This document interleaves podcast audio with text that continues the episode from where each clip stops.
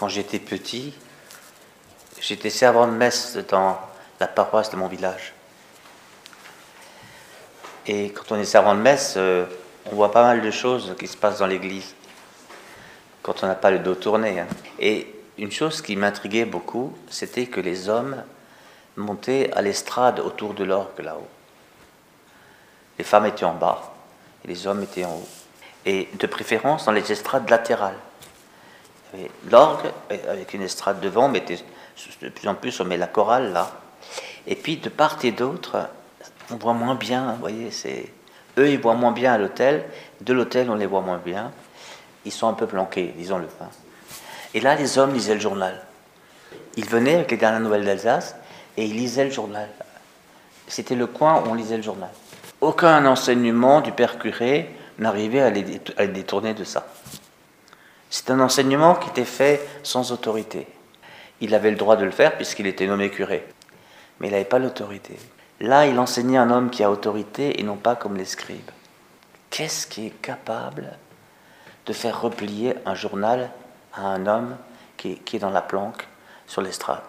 C'est qu'il entend une parole différente. Il dit ce n'est pas comme les scribes. Il veut dire par là, c'est pas que les scribes font du mauvais boulot, mais ils n'ont pas l'autorité qu'a cet homme quand il parle. C'est-à-dire, ils, ils répètent ce qu'ils ont eux-mêmes appris et ils disent c'est comme ça. Il y a certains cours de catéchisme, c'était ça aussi. On récite. Alors, faut rien dire contre la récitation non plus, parce qu'il faut bien apprendre un peu quelque chose. Notre foi a aussi un contenu. Depuis la naissance de Jésus qu'on vient de célébrer jusqu'à sa mort et sa résurrection, il y a des choses à savoir, il y a des choses à savoir de ce que l'Église croit, donc qu'on apprend. Mais quand on célèbre, par exemple, maintenant on célèbre, si, si moi je passais mon temps à juste vous réciter la messe, alors on dit, ah le Père Bastien, il dit la messe, et l'Assemblée assistait. On assiste à la messe. Tout ça c'est fini depuis le Concile Vatican II le, prêtre, il ne dit plus la messe et les gens n'assistent plus à la messe. C'est la communauté rassemblée qui célèbre l'Eucharistie. Voilà, et c'est pas moi qui la célèbre, c'est le peuple qui la célèbre, et moi je, moi je préside. C'est complètement autrement. C'est complètement autrement. Alors, faut pas oublier, donc là, Jésus, Jésus commence sa vie publique. On est, on est au chapitre 1 de Marc, tout début de sa vie publique. Jésus, il vient de recruter ses premiers disciples, toi suis-moi, toi suis-moi. Il n'a pas encore fait grand-chose. Si, il a prêché déjà. Il a annoncé le royaume de Dieu qui est tout proche. Hein, attention. Et il disait, convertissez-vous. Ça veut dire quoi, convertissez-vous? Le royaume de Dieu est tout proche. Et il entre dans la, dans la synagogue de Capharnaüm. Aussitôt, le jour du sabbat, il se rendit à la synagogue. Aussitôt, c'est le mot de Saint Marc. Hein. Aussitôt, pour compter le nombre de aussitôt, c'est typique de Saint Marc. Donc vous, arrivez au samedi, le jour du sabbat, aussitôt il se rendit à la synagogue. Transposons pour les chrétiens, c'est dimanche, aussitôt tous les, tous les catholiques se rendent à l'église, tous les chrétiens se rendent à l'église. Vous commencez à sentir le truc? Dans aussitôt, il y a un sacré désir il y a un sacré enthousiasme, il y a une force dans le aussitôt, il y a, une joie, il y a un élan aussitôt. Aussitôt, ça veut dire quelque chose aussitôt. C'est complètement différent de celui ou de celle qui dit Ah, j'ai encore dix minutes. Donc je peux encore commencer un truc, où je termine doucement, j'arrive en traînant. Voilà. Aussitôt, aussitôt, il y a, il y a un élan. Voyez, c'est la petite Thérèse de Lisieux, euh, elle, était, obligée d'écrire dans un cahier parce que sa supérieure lui a demandé d'écrire tous ses, mémoires, ses, réflexions, ses pensées, etc. Alors elle écrivait, elle écrivait, elle écrivait. À l'infirmerie, elle pouvait presque rien faire de plus. Et, quand la cloche sonnait pour fils, le crayon lui tombait des mains. Elle le lâchait dès qu'elle entendait la cloche. Vous voyez, là, elle est dans le aussitôt de sa marque. Donc il est aussitôt de Jésus. Hein. Aussitôt il se rend à la synagogue et là il enseigne. Il enseigne que le royaume de Dieu, il va en parler, qu'est-ce que c'est que le royaume, est tout proche. Lui qui est Dieu fait homme, lui qui est la parole faite chair, il leur dit le royaume est tout proche. Évidemment, il parle de lui qui arrive. Mais il ne peut pas dire aux gens, écoutez, je suis tout proche, donc Dieu est tout proche. Il fallait les, éduquer autrement. Mais il y va, il enseigne ce que c'est que le royaume. Tous les évangiles sont là, ils sont, ils sont remplis de, de ce que c'est que le royaume. On était frappé par son enseignement.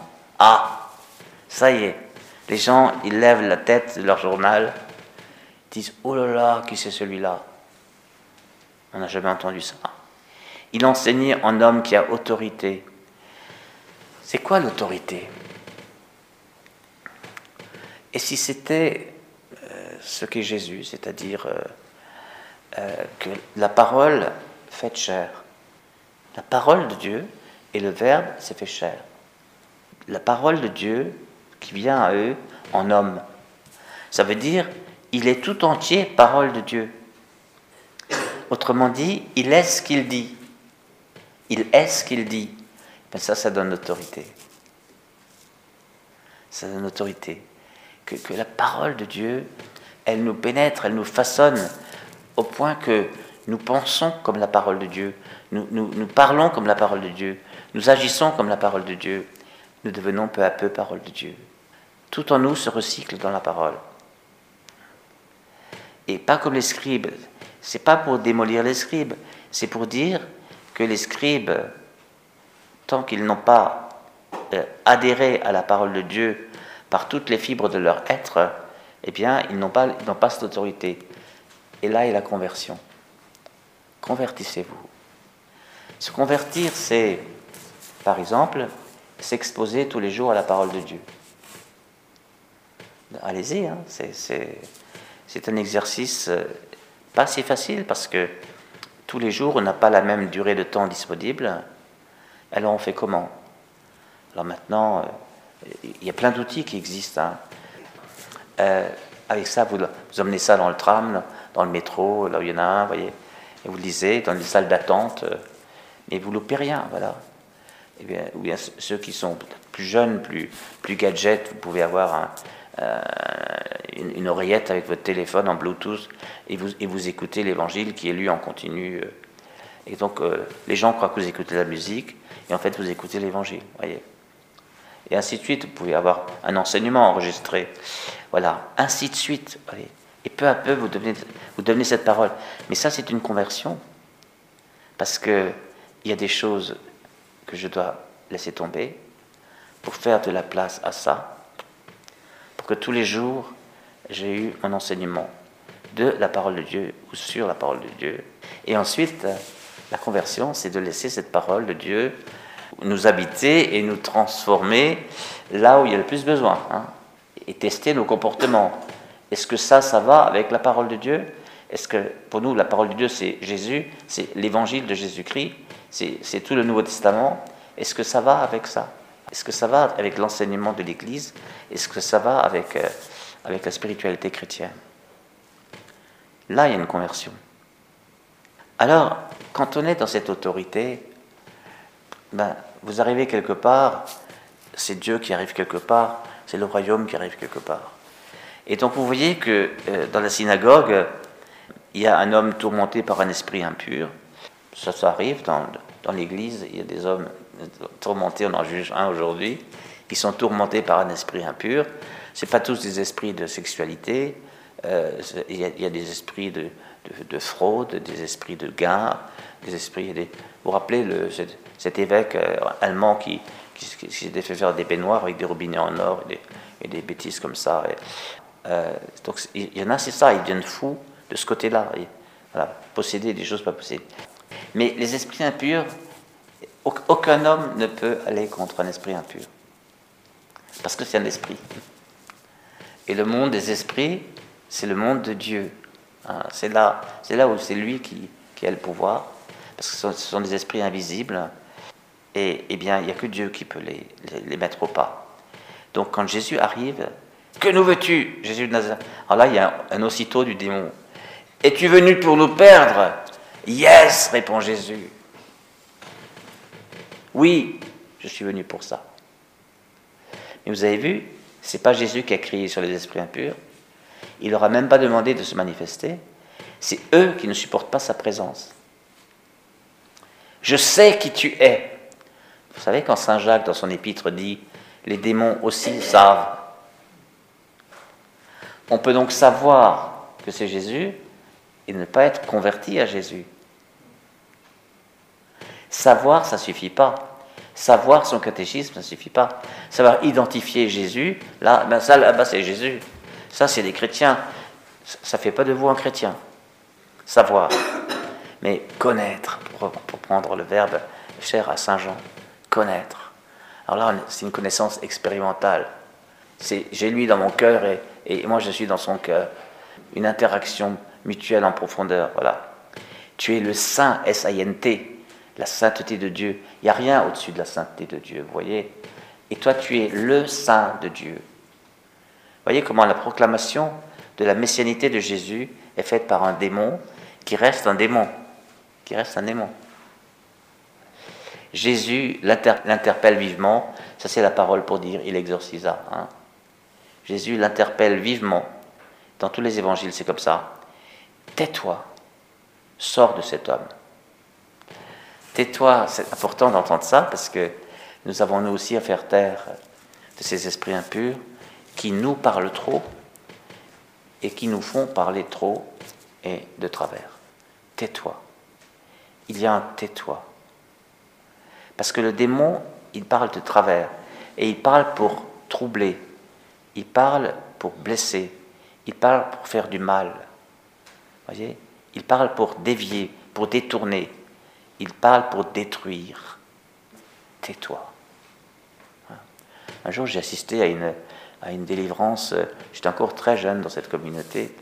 Et, euh, il y avait un homme qui, qui, qui, est parti dans des rugissements et, dans des cris effroyables euh, qui, nous a tous tellement impressionnés. J'ai dit à quelqu'un qui était dans l'équipe, vite, euh, va chercher Bertrand.